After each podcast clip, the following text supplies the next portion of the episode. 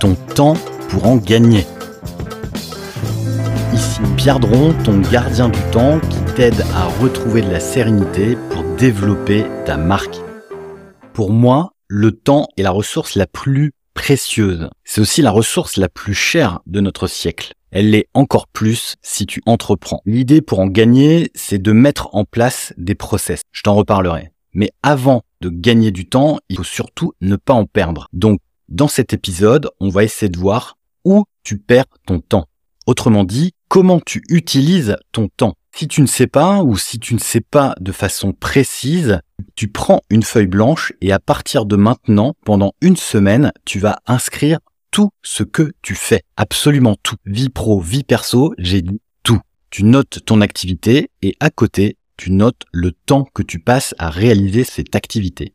Donc comment tu utilises ton temps Ça va se faire en trois étapes. La première que je viens de te décrire, qui consiste à la mesurer. Une fois que tu as mesuré, une fois que tu as devant toi sur cette feuille l'ensemble des activités que tu as réalisées cette semaine et le temps que tu as mis à les réaliser, tu vas passer à la deuxième étape qui consiste à traiter l'information. Ici, j'ai envie de te poser la question, qu'est-ce que tu constates? Quelle tâche est la plus énergivore?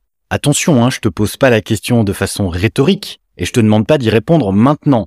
Tant que tu n'as pas traqué ton temps, c'est pas la peine d'y répondre puisque ça n'aura pas de sens. L'idée, c'est vraiment de prendre conscience du temps que tu passes sur chaque tâche et de voir comment on peut l'optimiser. L'autre question que tu peux te poser, c'est quelle tâche, justement, n'est pas assez importante dans ton emploi du temps? Traduction, quelle activité a un impact sur ta réussite et que tu délaisses? Tu vas voir que traquer son temps va t'apporter des éléments de réponse ou en tout cas va te permettre d'améliorer ton quotidien, faire en sorte de gagner en sérénité. Parce que une fois que tu as un mesuré, deux traité, trois, on va organiser les choses. Ici, je réponds à la question comment améliorer ton emploi du temps?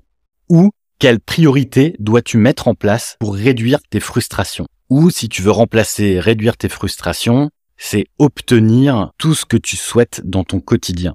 Donc tu l'as compris, le plus important consiste dans la mesure, dans le fait de traquer, justement prendre conscience des choses. Si tu ne prends pas conscience du temps que tu passes, c'est impossible de gagner du temps de gagner en productivité, de faire mieux, d'améliorer ton quotidien et surtout de retrouver de la sérénité. Je te donne deux exemples. Le premier, c'est cette maman qui me disait qu'elle passait beaucoup de temps avec ses enfants.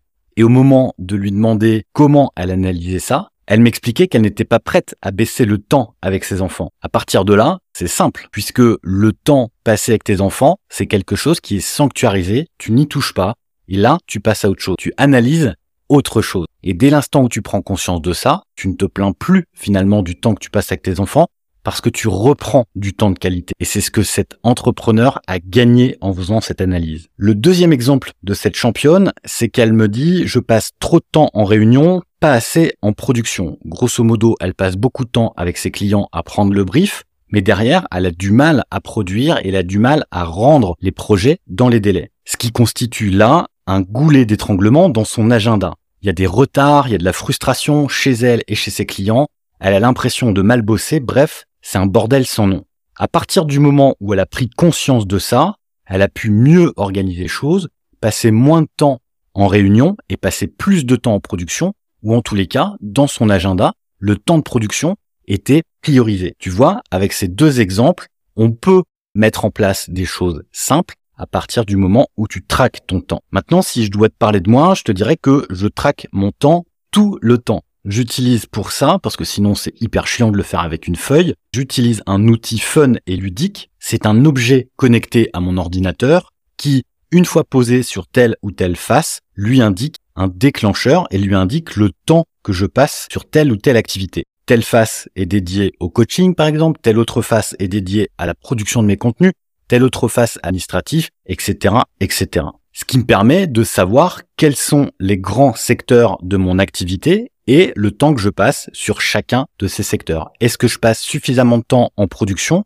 ou est-ce que je passe trop de temps en administration? Est-ce que je suis réellement productif ou au contraire, est-ce que je passe trop de temps sur des choses improductives? Qu'est-ce que je fais de ces données? Eh ben, je les intègre dans mon bilan hebdomadaire et dans mon bilan mensuel. Si tu écoutes les épisodes bilan, tu le sais, puisque je te partage le temps que je passe. Et ça me permet de comparer aux autres mois, comparer aux autres années. Ce qui me permet évidemment d'être en amélioration continue et de savoir où je vais. Je peux aussi dire si je suis rentable sur telle ou telle activité. Dès l'instant où je ne le suis pas, soit je la stoppe, soit je la réduis, ou soit je fais quelque chose pour gagner plus de temps sur cette activité. Bref, maintenant que tu as compris le principe, c'est à toi de jouer. Traque ton temps, reprends en main ta plus précieuse ressource, ton temps.